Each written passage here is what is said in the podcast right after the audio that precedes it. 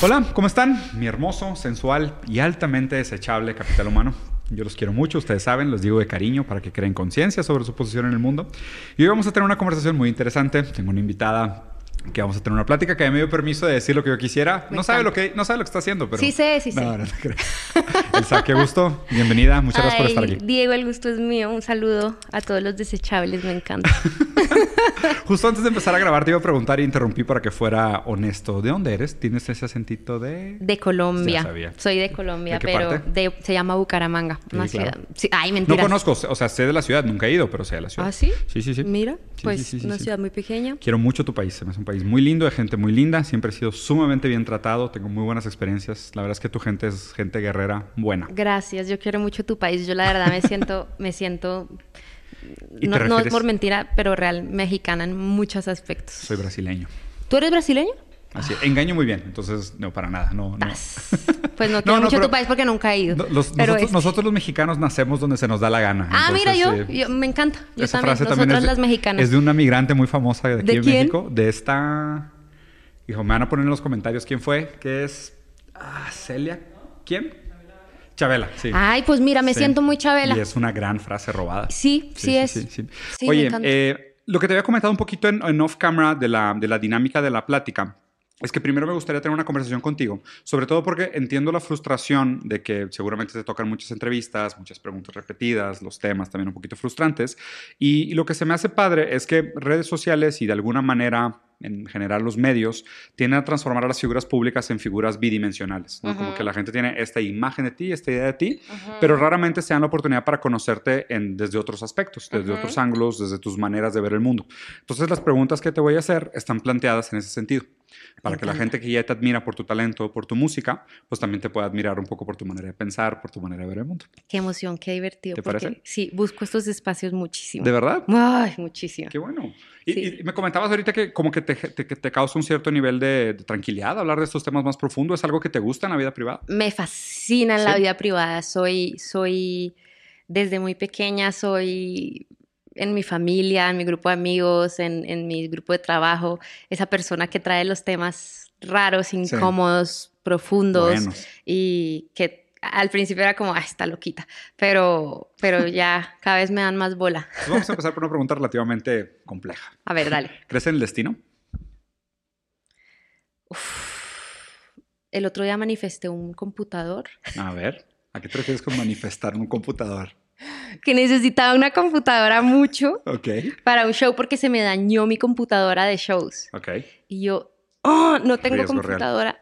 O sea, y cuesta mucho la que necesito. Y entonces dije, en- en- o sea, llegué a la casa y yo dije, ¿puedo decir groserías? Sí, Dije, puta, no sé cómo voy a conseguir, o sea, real la que necesito. sí. Y dije, por favor, por favor, por favor, por favor, vida, que me llegue una computadora.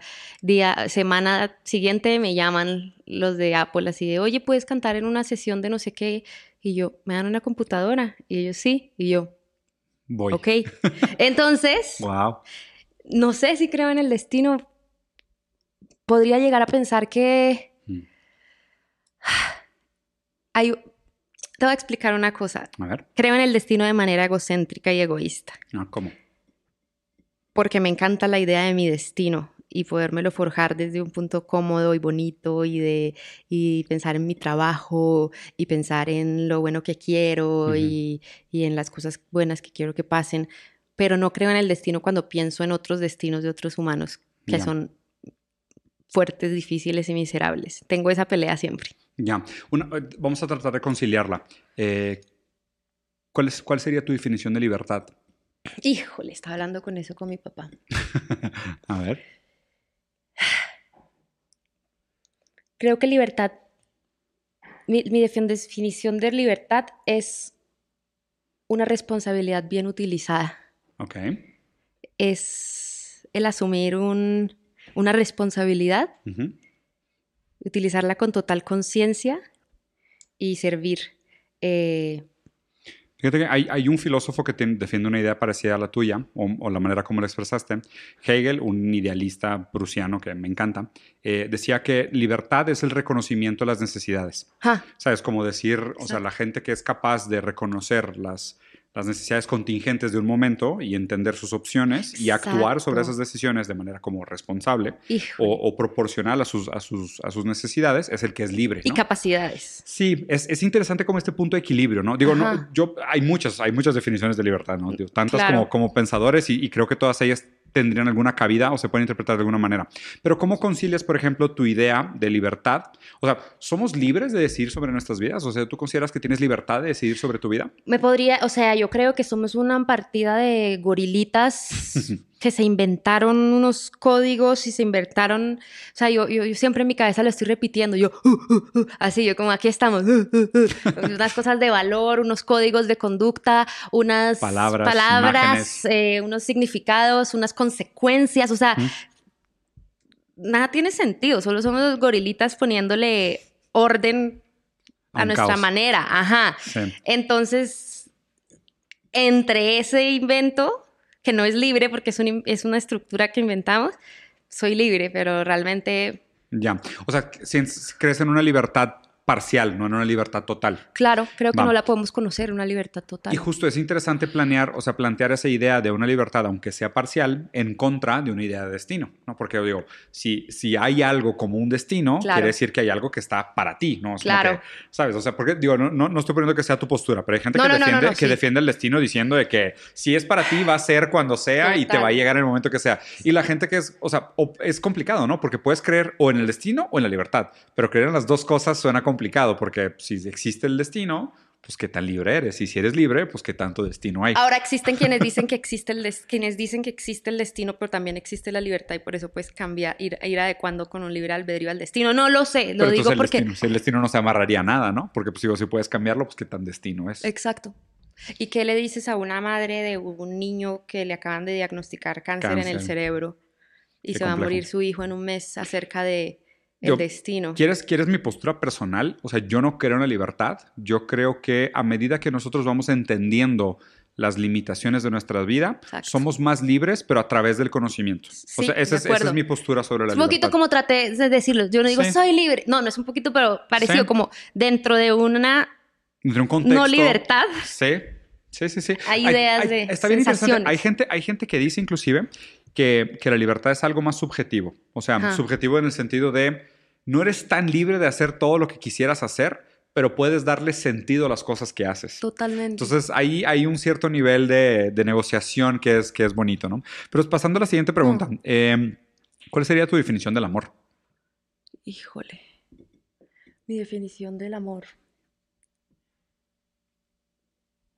Yo creo que la el amor es una conversación Ok. mm, con uno mismo Hmm. Para poder entregar partes de sí, compartir y ceder, conceder a otro humano, cosa, situación. eh, pero creo que es una conversación con uno mismo porque, Hmm. porque mm, estoy así maquinando. es una conversación con uno mismo porque requiere de un grado de conciencia eh, Eh, de me- entregar eso que es amor, no sé qué es, por eso creo que es una conversación que al final es algo que puedes intercambiar con otros. Claro. Me- y me gusta la manera como lo planteas, porque aun cuando estabas hablando de algo que pudiera entenderse como amor propio, hablas de una conversación contigo misma, ¿no? O sea, aún, aún en el amor propio que pudiera sonar muy egoísta sacado de contexto, tú lo pusiste como una conversación, lo cual implica un intercambio, aún Exacto, contigo, ¿no? Como una siempre. negociación, como un dar y recibir, como un Exacto. intercambiar. Y, y es bonito pensar que ah, como, como no pudiste poner el amor como algo, es todavía más real porque el amor más parece ser como una relación y no tanto una cosa. Exacto, es que te podría, o sea, Sí. también puedes decir el amor es esa sensación que te hace sentir Claro, vivo, O que una reacción química. es esa, sí, es una Sí. reacción de ciertos neuroquímicos, pero que, que, que solo guían a la evolución, que le ¿no? quitan todo lo romántico. Ajá, sí. o es eso que nos mantiene vivos y nos da sentido, aunque no tengamos ni idea qué es. Claro. Pero yo creo que aterrizado es una conversación con uno Sí. mismo. Y es bonito porque, ¿sabes que O sea, y, y vamos a llegar a la parte de la letra de la canción, que es, que es lo que creo que va a estar muy chido platicar contigo también y es lo que más me gusta hacer estas entrevistas, que el lenguaje es muy importante para las relaciones humanas. ¿no? Exacto. Y, y la manera como nosotros nos podemos realmente vincular con los otros Exacto. muchas veces a través del idioma. Creo que es casi todo, o sea, Pues casi todo. Está simbolizado por el lenguaje. De hecho, es extraño que digas casi todo. Uno de mis filósofos favoritos, Jacques Derrida, decía que no existe nada fuera del texto. Ajá. Es como decir, eh, nada existe sin contexto. Claro. O sea, como todo tiene que estar en contexto, no existe nada fuera del texto. Entonces, Ujú. aún aquello que no se dice en palabras, en el sentido tradicional del lenguaje, está inserido en otro tipo de lenguaje. Claro. Un lenguaje simbólico, un lenguaje imaginario, un lenguaje de símbolos, un lenguaje de intercambio. Un lenguaje personal, como Sí. tú lo, como tú te comunicas contigo al recibir algo, de también gestos, es un lenguaje. de movimientos, de acciones, de intercambio. O sea, como decías, ¿no? O sea, que el, que el amor realmente se pueda sentir como un tema de intercambio, como una conversación que se da, pero una conversación en el sentido metafórico, de dar y recibir, Ajá, de ajá, intercambiar, ajá, de ajá. sucesión de valores. ¿Te acuerdas de la, de la primera vez que te sentiste enamorada? Sí, claro. ¿Cuándo descubriste que era el amor? Uf, cuando vi a una persona a mis 14 años y, me, y llegué a la casa, bueno, ahí estoy hablándote del amor químico. Sí, químico. Eh, y llegué a mi casa con náuseas y para mí es la historia de las mariposas en el estómago ¿Real? y un nudo en la garganta. No son mariposas ni un nudo en la garganta, es una soga que no me deja comer y vomito todo lo que como Wow. y un hueco en el estómago. Ahí sí que yo puedo ver mis neuroquímicos. Fíjate que, A fíjate ver. esta historia. Yo descubrí que, o validé bajo mi experiencia, el que los temas de ansiedad y depresión sí son neuroquímicos porque siempre había tenido esa duda A ver, recordando cómo me he enamorado. mira. Ajá. O sea, recordabas cómo la reacción química en tu cuerpo te hacía sentir emocionalmente distinta.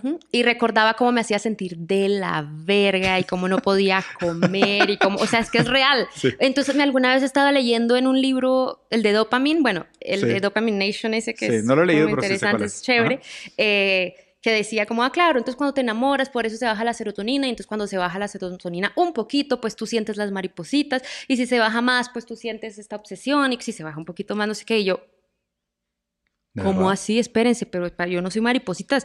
O sea, si a mí se me baja la serotonina, o sea, si yo me enamoro y se me baja la serotonina, yo estoy vomitando, no puedo comer, no estoy molestando. O sea, pa- para mí enamorarme es traumático. No puedo comer, no puedo dormir, tiemblo en las noches. Y yo dije, esto es igual que cuando he pasado tres meses Sí. en crisis de pánico y ansiedad, solo que tiene una connotación distinta y yo ya entendí Claro, que está eso es pintado enamorarme. rosa. Ajá, está Sí. pintada de rosa.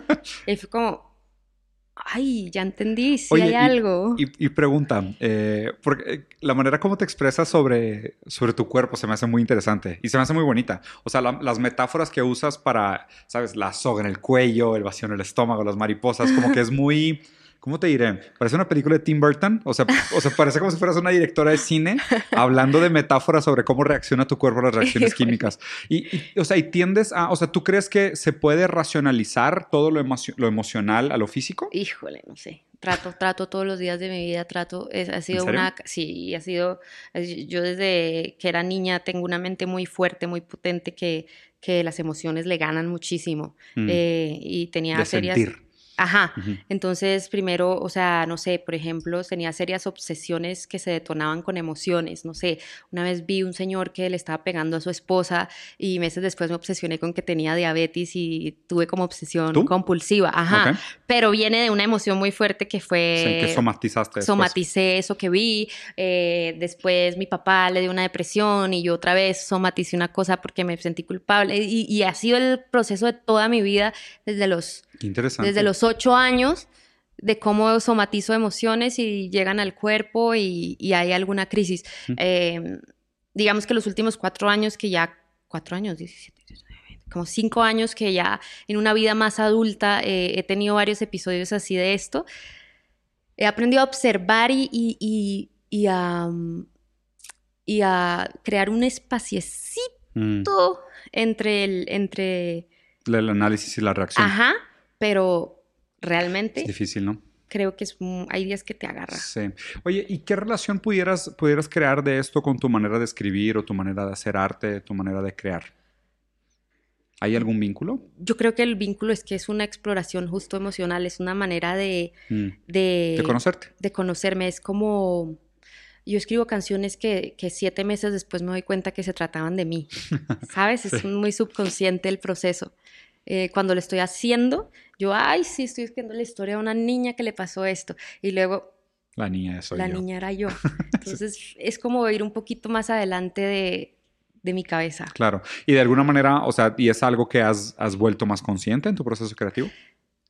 Mm, creo que en- justo en este disco que te estaba diciendo que, que salió, lo organicé. No fue consciente en el momento. Fui consciente después.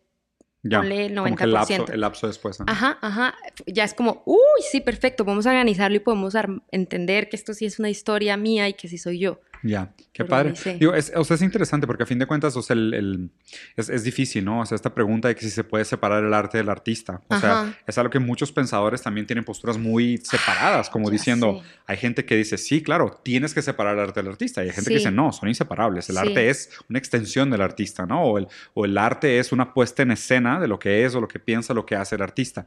¿Tú, tu, tu lectura de esta pregunta, ¿cómo sería? ¿El arte se puede separar del artista? ¿Se debería o no se debería o no se puede?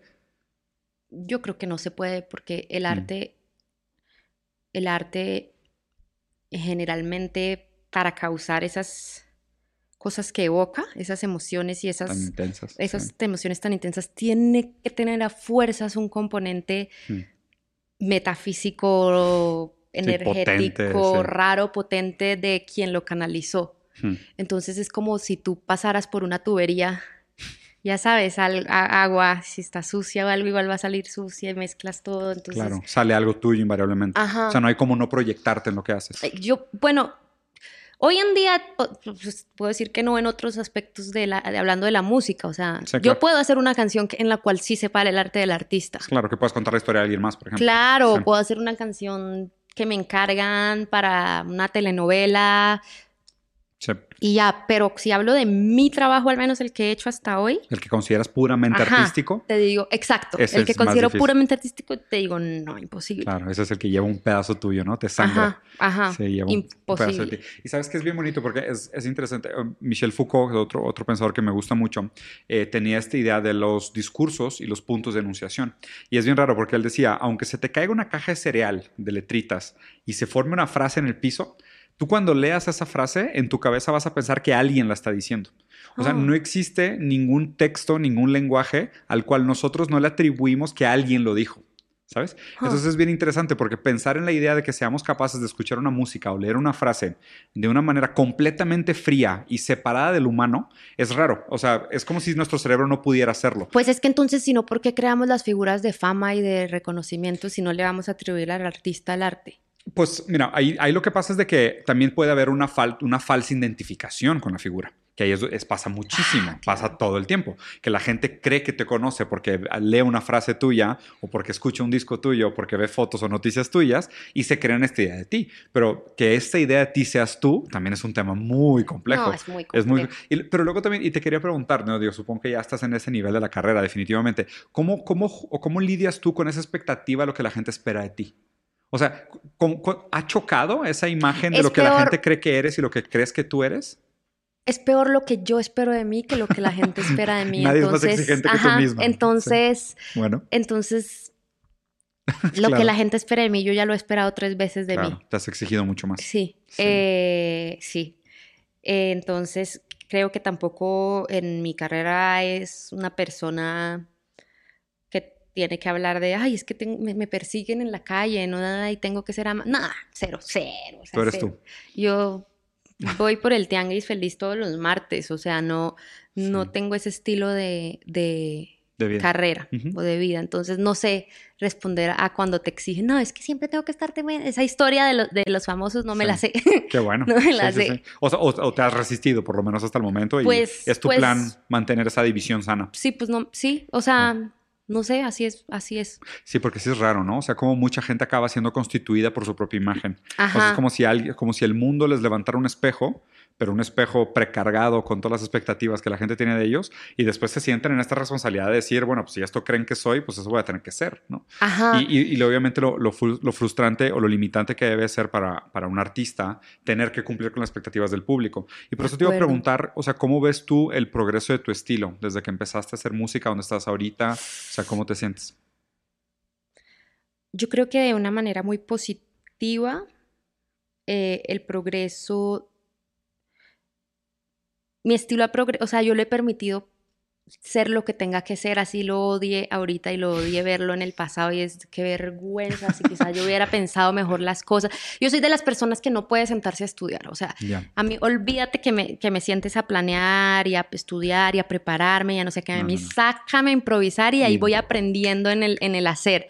Entonces, eso hace que, que, yo me tenga que reflejar todo el tiempo en, y verme en, en, esos procesos de aprendizaje y en esa evolución. Ahora sí, ver qué hice. Ajá, entonces es un desastre para mí porque, pues, o sea, hay cosas, mil cosas que yo hubiera hecho distintas, pero no puedo porque, porque pues, Es mi manera de ¿Prefieres la espontaneidad? Sí, siempre prefiero la espontaneidad.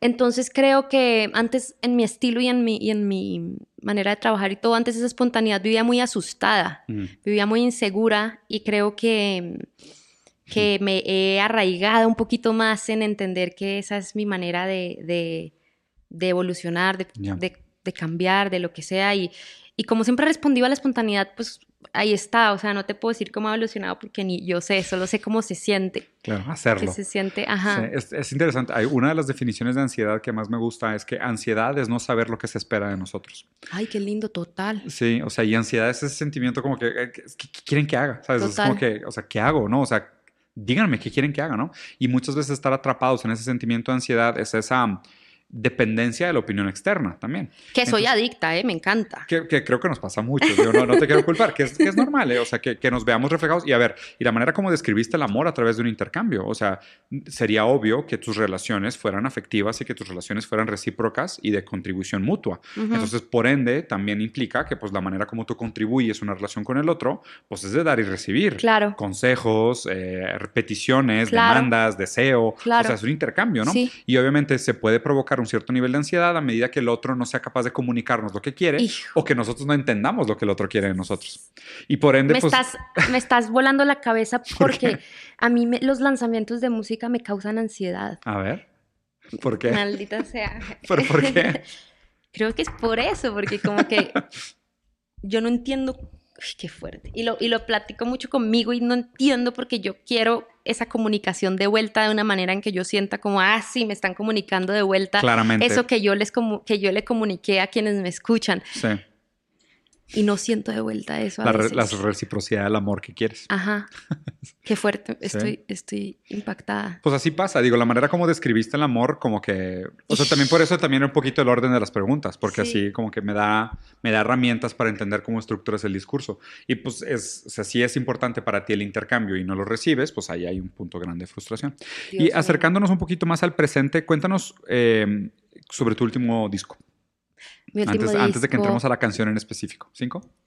Es mi disco favorito. A ver. Eh, es una honra al proceso, justamente del que te decía, a la espontaneidad, a no saber, a la ingenuidad, a, quedarte. Eh, eh, bueno, surge cuando empecé a organizar una serie de canciones que llevaba haciendo durante años. desde que terminé una relación que creo que no era un amor de conversación, justamente ahora que ya lo tenemos claro. era un amor de conversaciones, pero uno hablaba para este lado y el mm. otro hablaba para este lado. Los hombres son de Marte y las mujeres de Venus. Ajá, y si es verdad, y, luego nos gritábamos a ver quién escuchaba y nadie escuchaba. Eh, entonces ahí hay una, gran, hay una gran descripción de esa relación. Eh, y, y, en esto ponle eh, el arte mezclado en, en, hacer arte juntos y todo, y, es un desastre. Esto fue antecitos de la pandemia, 2018. ¿Lanzaste justo antes de la pandemia? No, el disco salió uh, hace unas semanas, pero el, es que yo me tardo años haciendo todo. Sí, o sea, el proceso fue durante pandemia. El proceso fue del 2018 al 2021. O sea, mucho encierro y concentración. Ajá. Entonces, el 2018 para mí fue un año demasiado, uh, por todos lados, 19, uh, por todos lados, para afuera, chantun. Y yo iba escribiendo canciones cuando estaba sola en la casa, ta, corté mi relación, terminó, me quedé absolutamente perdida. En el fondo estaba yo muerta del susto, no sabía qué iba a ser de mí, qué iba a ser de mi vida. O sea, qué iba a ser de mi trabajo, de nada, nada sabía, pero yo enfocada en otra cosa. Y hacía canciones ahí, tintín. Y justo en la pandemia nos encierran y fue el momento como de... de todo se une, como vas preguntando, qué genio.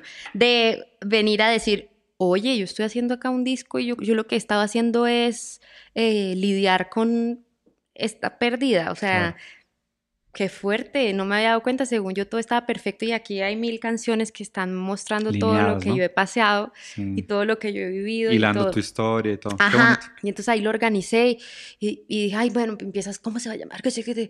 Y entonces todo está en el arte. Un día yo me estaba a las 6 de la tarde triste y escribí un cuento de cómo me conocí con esta persona la primera vez, que se llamaba Ya no somos los mismos. Y así se llama el disco, ¿cómo así? Entonces fue, es un disco muy chévere para mí porque no fue un disco de, de, de, de, de pe- de pensarlo eh, fuertemente, sino de Sí, de- organizar un subconsciente y un Qué proceso. padre. O sea, como que ya tenías ahí latente la necesidad de hablar de estos temas y se fueron hilando y fuiste contando esta historia Ajá. en lugar de decir, ah, tengo que escribir un disco. Ajá, Sí, ajá, claro. uh, disco, vamos Sí, a grabarlo. lu. Sí. Y luego ya están las canciones listas y es como, Dios mío, yo nunca he producido con alguien, yo no sé, yo no sé aceptar que no sé nada. O- o- o yo, yo siento que no sé nada y no sé cómo decir que no sé nada. Entonces, eso fue súper chévere. Un reconocimiento de fragilidad. Ajá, y así aborda este disco y por eso lo, lo quiero tanto, porque aprendí a decir, no tengo ni idea de lo que me estás hablando. A ver, explícame. ¿Revisamos una canción? Bueno, Sí. Muy bien. Pasando a la segunda parte de nuestra conversación, ahora que ya determinamos algunas cosas como tu definición de libertad, si crees o no en el destino, tu definición del amor, el vínculo entre las personas, la ansiedad. Platicamos de temas bastante buenos, en una conversación muy amena y muy rápida. Ya sé, no, me dejaste Elsa. a mí, ya, ya me quiero ir a la casa a pensar. No tú, yo qué, yo nada más puse preguntas. Ay, sí. La que desarrolló fuiste tú y yo encantado. Si te parece, vamos a revisar la canción que sugeriste de tu último disco, la canción de Vuelve. Vas. Lo que te sugiero es, yo voy leyendo, si, si me equivoco, por favor, corrígeme, que no es de mis cosas fuertes leer en voz alta, y después me das una interpretación tuya de qué estabas pensando cuando escribiste esa, esa estrofa, y si me permites, te doy mi opinión. Dámela toda, destruyeme. Va. Entonces, primer verso. Escóndete bajo la tierra, pero vuelve. Ya múdate a otro continente, pero vuelve. Busca a ver si lo que encuentras es lo que quieres, pero vuelve. Por favor, vuelve. Estaba en un piano en San Francisco, California. ¿Y lo Eh, recuerdas así sí, visualmente? sí. Qué bonito. ¿De qué color era el piano? Era café oscuro. Mira. Eh, estaba en esta relación de la que te hablaba, del- que, no, que no sabíamos ¿A dónde iba? conversar el uno con el otro. Ya. Eh, estaba en una etapa de negación absoluta, eh, porque... Hmm. Esta es muy interesante esta canción porque yo sabía que esta otra persona tenía s- unos temas demasiado profundos que solucionar personales eh, y, y- y tenía que pasar algo majestuoso, grande, impactante para que, para que mm, estos temas se solucionaran y en mi cabeza, si se solucionaban, ya la, la conversación amorosa y Iba, el amor iba a iba a funcionar. Ahí estaba ahí. Entonces, o sea, este como estiria floja, ¿no? De escóndete bajo la tierra, pero vuelve. Ajá. Múdate a otro continente, pero vuelve. Ajá. A ver si lo encuentras, pero vuelve. O sea, pero vuelve. O sea, como diciendo... Es, es extraño porque inclusive eso parece una negociación, parece un intercambio, parece una conversación, ¿no? El de que vete, pero vuelve. vete. O sea, aléjate, haz lo que tengas que hacer, pero regresa. Pero no me dejes. pero no me dejes. O sea, y, y también es difícil porque, digo, vam- vamos a continuar, no quiero meter demasiado en mi cosecha, pero me gusta mucho el, el formato de esa estiria floja, ¿no? Porque las relaciones acaban siendo negociaciones. ¿no? Totalmente. Alguien tiene que ceder un poquito de sí para complacer al otro y son difíciles. Mm. Segundo verso. Peléate con tus demonios y florece. Perdona a toda tu familia. Ya diles que lo entiendes. Inventa este futuro nuevo que tanto mereces. Sé feliz, lo hemos sido y lo fuimos tantas veces. Ajá. A ver. Eh, pues es un poquito más ahondar todas estas cosas que yo pensaba que tenía que hacer esta persona para que estuviera bien. Ujú. Eh, peleate con tus demonios y florece. Pues ahí, ahí está muy claro, ¿no? Sí. Ve, ve esas partes de ti que no quieres ver. Perdona a tu familia porque notaba mucho cierta... Visto todo desde mi punto de vista y ahora que lo estoy explicando es un poco ridículo uno creer que es lo Se que vale. tiene que decir otra persona, pero bueno, mira, Sí. libertad artística. Eh, Licencia poética, sí. Licencia poética. Entonces, eh, perdona a tu familia porque creo que, que- que en esa ira y en esa rabia y soltando esa, esa superioridad de uno creer que sabe más que los que le hicieron daño a uno de chiquito. Ya. Eh, Como que el que perdona es el grande, ¿no? El que perdona es el fuerte. Ajá. Es el maduro. Ajá. Mm. Y cuando digo ya diles que lo entiendes como suéltalo. Ya, ¿para qué guardas Ajá, rencor? O sea, ajá. ¿por qué estás colgado de esa, de esa pelea? Y a lo mejor lo que pensabas es que de alguna manera la relación entre ustedes estaba truncada porque él arrastraba un problema Claro familiar que adentro sí. de la relación con ustedes. Claro que sí. Ya.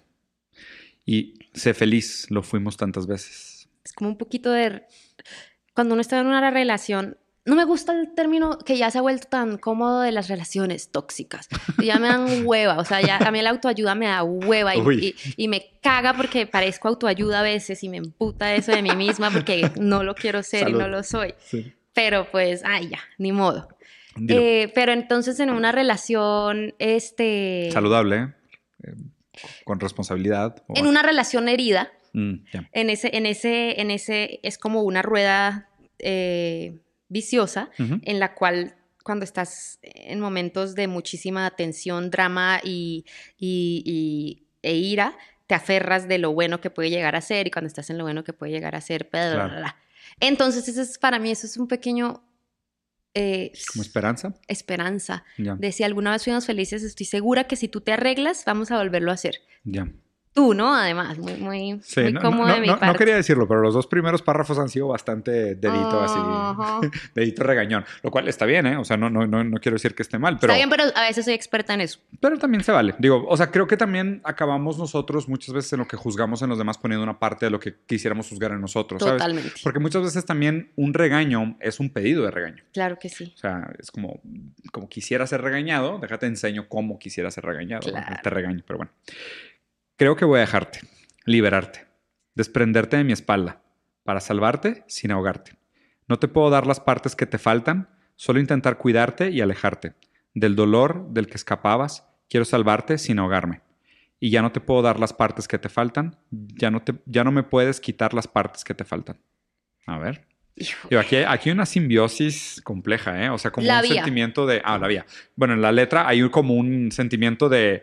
Se pierde el cuándo es uno y cuándo es el otro y esta complementariedad y demás. La vía eh, total y absolutamente como seres humanos, como artistas, como eh, Mm. adultos jóvenes, como adultos heridos de sus papás, como, Sí, sí, sí. como todo era una absoluta simbiosis.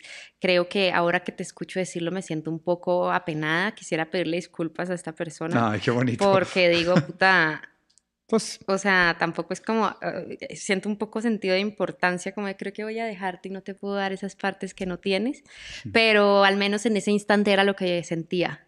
Sí. Eh, eh, esa simbiosis es como si fuera como un, como un robot armado de patas mías, mano de esa otra persona, sí. un ojo mío, otro que nació de los dos y...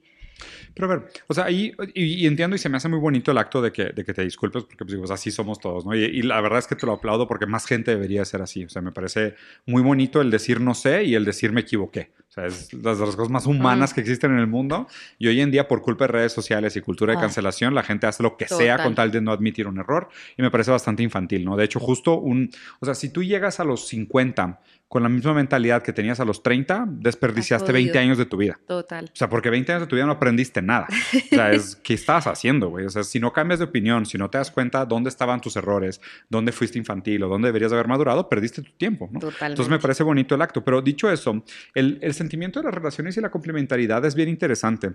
Eh, hay, uno de mis filósofos favoritos dice que la pérdida del ser amado se siente como una hemorragia de amor. ¿ok? Ay, qué Y es una frase muy linda, pero tiene un trasfondo muy interesante físico.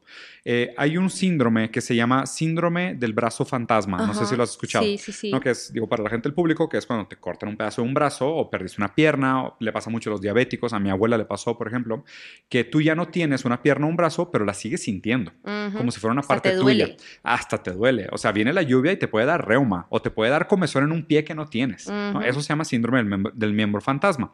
En las relaciones pasa algo similar. Esta idea de las, las partes de un cuerpo compartido Mm. es que hay, hay un nivel de intimidad tan grande que se hace tanto en lo emocional como en lo, como en lo emocional, tanto en lo físico como en lo emocional, que se acaba creando como este amalgama o Sí. como un golem que es una fusión de los dos. Claro que y en el momento de la separación es como si fuera una división de bienes. Claro Oye, esta que lo pierna de quién es. era y este brazo de, De quién era. Yo lo describo, o sea, es que es desde saber que eh, cuando salió este, este disco, cuando Sí. lo anuncié, eh, lo anuncié con un poema que escribí. O Ah, sea, mira. mm, como lo anuncié hace un año eh, y, Ya. y han ido saliendo. Y decía, ya no somos niños, pero eso lo sabemos, eh, voy al mercado, cuando voy al mercado aún elijo tu comida, pero Mira. no la compro. Claro, porque Entonces queda como el poquito- recuerdo del otro, ¿no? queda el recuerdo del sus otro. hábitos, sus gustos, o sus sea, aún elijo preferencias. tu comida, pero no la compro porque yo soy yo, tú eres tú y ya Es un miembro fantasma. Ajá. O sea, es como si, es como si Exacto, existiera todavía exacto. esta persona con esta demanda, con esta forma de ser, con este estilo de vida en común, pero de repente ya no está. Y es aprender a perder. Esto también me lo enseñó, la, me lo enseñó est- este disco y justo yo acá coteándome, pero bueno.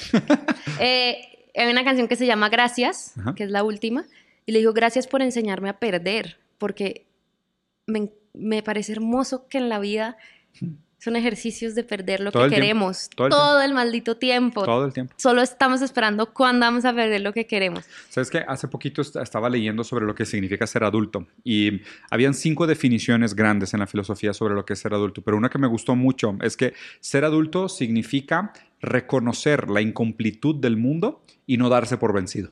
Total. Es bien bonito. Eh, o sea, es, Hermoso. es- es melancólico, medio Hermoso, me deprimente, pero es súper lindo. Me encanta. Porque es decir, justo, o sea, he perdido, o sea, volteo a ver hacia atrás en mi pasado y reconozco mis pérdidas, pero no me voy a dar por vencido. No, o sea, bueno. esto no, me, esto no me derrota, esto no me fataliza, esto no me, no me transforma en un, mel- en un melancólico, en un deprimente. O sea, Exacto. simplemente reconocer que la, la- la- la naturaleza, la realidad es incompleta y esto no me va a Exacto. frenar de continuar avanzando y buscando cosas. Entonces, Divino. pues digo, hay que, hay que seguir madurando, ¿no?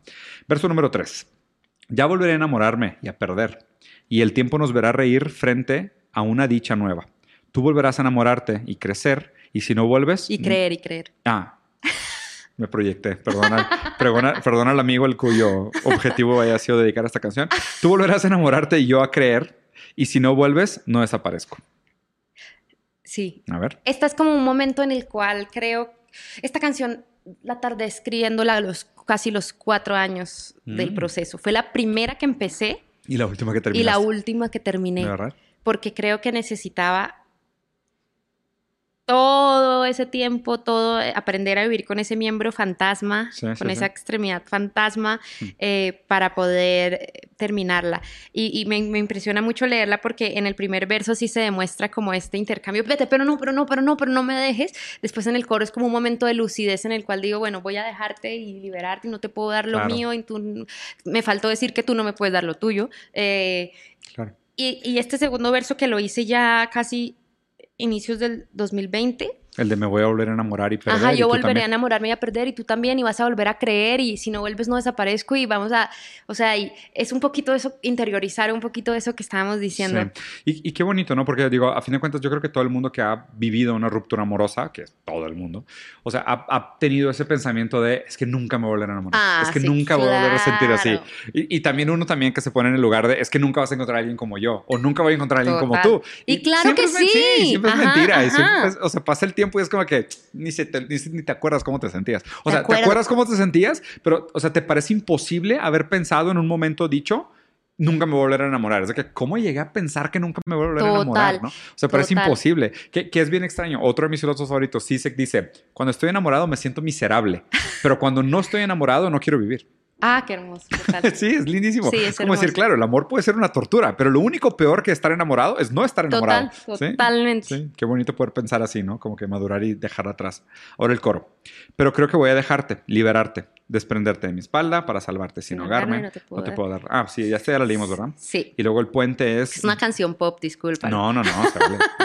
No, y de hecho, o sea, tiene, tiene un valor la pertinencia de los mensajes. O sea, porque cada vez que repites el, el coro, eh, pues hace eco o contraste con el verso anterior. Sí. Entonces el coro, después de la primera estrofa, es muy distinto al coro después de la tercera estrofa. Total, O sea, te tu va po- contando tu una postura es historia. otra. ¿sí? Totalmente, Entonces, digo, exacto. no, nada contra el pop, ¿eh? Digo, Yo, yo, de hecho, por más que soy muy mamón en mis lecturas y así, yo digo que no existe diferencia entre alta cultura y baja cultura. Me encanta. O sea, la gente que dice que existe diferencia entre alta cultura y baja cultura son burgueses prepotentes. Eso Me encanta. es discurso opresor. Yo no estoy de acuerdo. A mí, o sea, tanto una canción de reggaetón puede tener Total. una sabiduría profundísima Total. como una melodía clásica. No, no, no. Yo no, Total. no hago esas distinciones Me clasistas.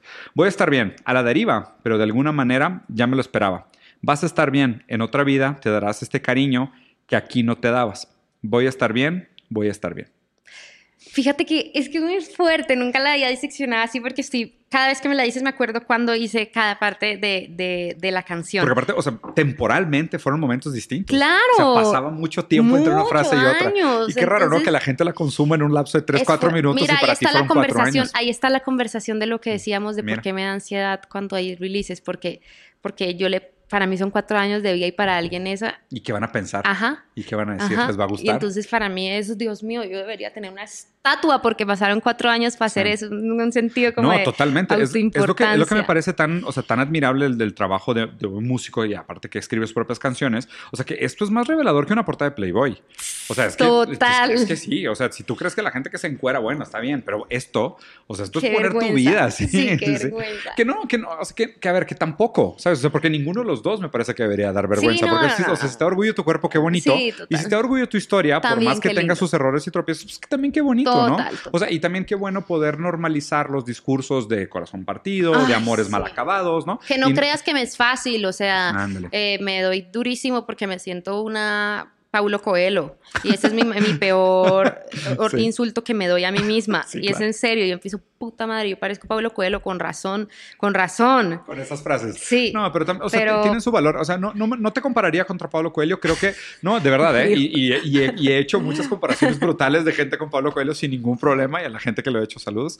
Pero, o sea, me parece que, que, que la manera como escribes sobre ti y desde antes, de la primera mitad de la entrevista que conversamos, las metáforas que usas para hablar sobre ti, tu manera de transformar lo sentimental en visual me parece muy bonito. O sea, me parece que hay un, Ah, hay un es talento muy bonito ahí.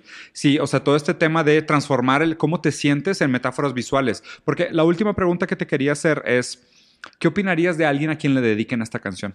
Porque, o sea, a fin de cuentas, un artista hace música, pero pues esa música es apropiada por el público. Faltó una frase. A ver.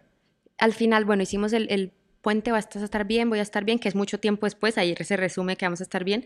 Y ya cuando tú crees que la canción se llama Vuelve y que es Vuelve a estar conmigo, hay como un loop así Ok. que repites Vuelve a ti mi amor, vuelve a ti mi amor, vuelve a ti mi amor. Y entonces la canción se trata ¿Y de qué significa? regresarse, de regresarse a sí mismo cada uno. Hmm. Cada uno se devuelve a sí mismo. O sea, el Es amor que estábamos compartiendo, ahora me lo quedo. Exacto. Me lo de- se cierra el portal. Vuelve a ti. Entonces, respondiendo, A ver. ¿Qué le Cuando- dirías a una persona que le dedicaron esta canción? Qué difícil. Eh, ¿Qué le diría? De- depende porque me ha causado mucha impresión que las personas lo han tomado como una canción de amor propio, que para mí no era. Entonces le diría, depende de dónde. Aquí en Eh, estos cuatro años de historia queda claro que sí era un amor entre dos. Por lo menos. Creo que le hablaría un poco de, de, de esto que decíamos que, que si le están dedicando esta canción es porque no está habiendo una, un intercambio sano, claro, Mm, entre la otra parte y, y él ya. y ella. O sea, si hay una parte de despedida, por más que sea dolorosa, por más que cueste, si es una intención de, de- de crear un vínculo saludable que a lo mejor ya no implica compartir algo. Ajá, ajá. Esta canción para mí significa como, lo veo así como si tú estuvieras con alguien así, y luego Enmarañado. Ya, devuelven los poderes. ya. Se vale. Yo creo que, yo creo que es importante también. A mí me parece que, digo, y, y tenemos muchos ejemplos muy claros ahorita, inclusive en los medios, de cómo hay gente que nada más no está hecha para estar junta. Y, Mm. y me parece que, que mientras más pronto se puedan dar cuentas que hay algunas personas que nada más no están hechas para Yo le estar digo a mis juntas. amigas, Sí. cuando llegan, no, es que tuvimos, o a mis amigos, tuvimos la primera pelea y fue terrible, y entonces me agarré y nos gritamos y no sé qué, y ya la segunda, yo le digo, ¿quieres que te ahorre cinco años de tu vida?